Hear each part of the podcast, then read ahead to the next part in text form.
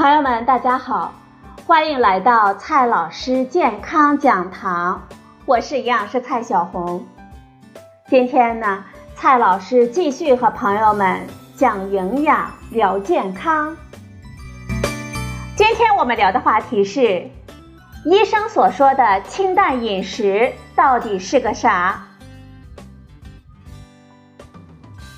不管是手术之后、大病初愈、胃肠不好。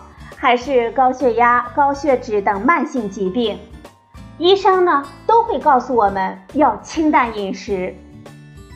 大家都知道吃清淡一点比较健康，但是这清淡到底是什么意思呢？是要我们全面吃素吗？难道只能白粥配青菜吗？很多朋友呢觉得无所适从，不知道哪些能吃，哪些不能吃。其实啊，吃清淡一点，并不是让我们去做苦行僧。常见的肉类、蔬菜、水果啊，我们都可以吃的。首先呢，先来看一下什么是清淡饮食。真正的清淡饮食是指在膳食平衡、营养合理的前提下，口味呢偏于清淡的饮食方式。清淡饮食的关键词是四少一多。清淡饮食绝不是只吃素不沾荤，主要表现为四少，也就是少油、少盐、少糖、少辣。我们还要注意加上一多呢，那就是食物多样化。从营养学角度来说，清淡饮食最能够体现食物本身的味道。能够最大程度的保存食物的营养成分，而且呢，食物多样化更能够保证我们机体的全面的营养。清淡饮食呢，我们还要注意烹调方式。清淡饮食的关键就是合理的烹调，我们要尽量的做到少油，而且多多的选择蒸、煮、炖、拌等烹调方式。避免油煎、油炸、熏烤等方法来烹调食物，调味呢要少盐、少糖、少辣。清淡饮食是有利于我们健康的。选择正确的清淡的饮食，可以有效的帮助食物的消化吸收，而过咸、过辣的重口味的食物啊，都会刺激我们的消化系统，影响代谢。从而造成脂肪堆积、水肿的后果。我们经常吃一些清淡的食物，可以有效的帮助我们的身体减少内脏的负担，提高我们人体的代谢率。接下来呢，我们具体的学一下“四少一多”是什么。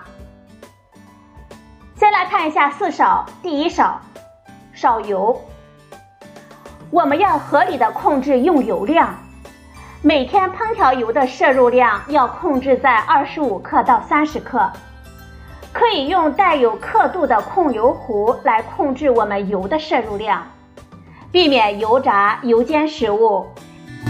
油炸食品口感好、香味足，容易过量食用造成能量的过剩。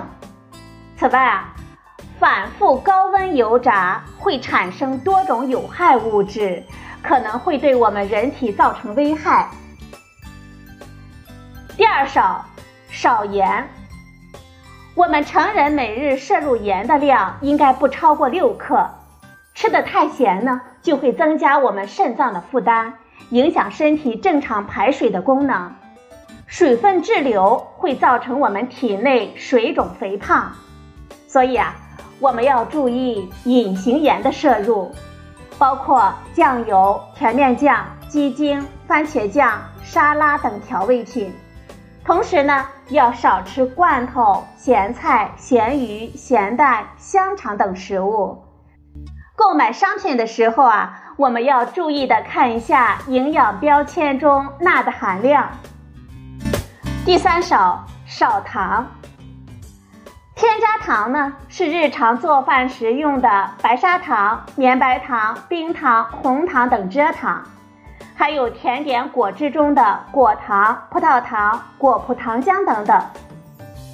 世界卫生组织建议，我们成年人和儿童每天添加糖的摄入量应该控制在五十克以下，最好不超过二十五克。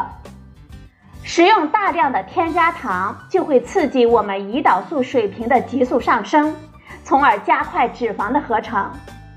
中国居民膳食指南二零一六建议，我们要尽量的少喝含糖的饮料，少吃甜味的食品，因为这些食品呢，很容易在不知不觉中超过五十克糖的限量。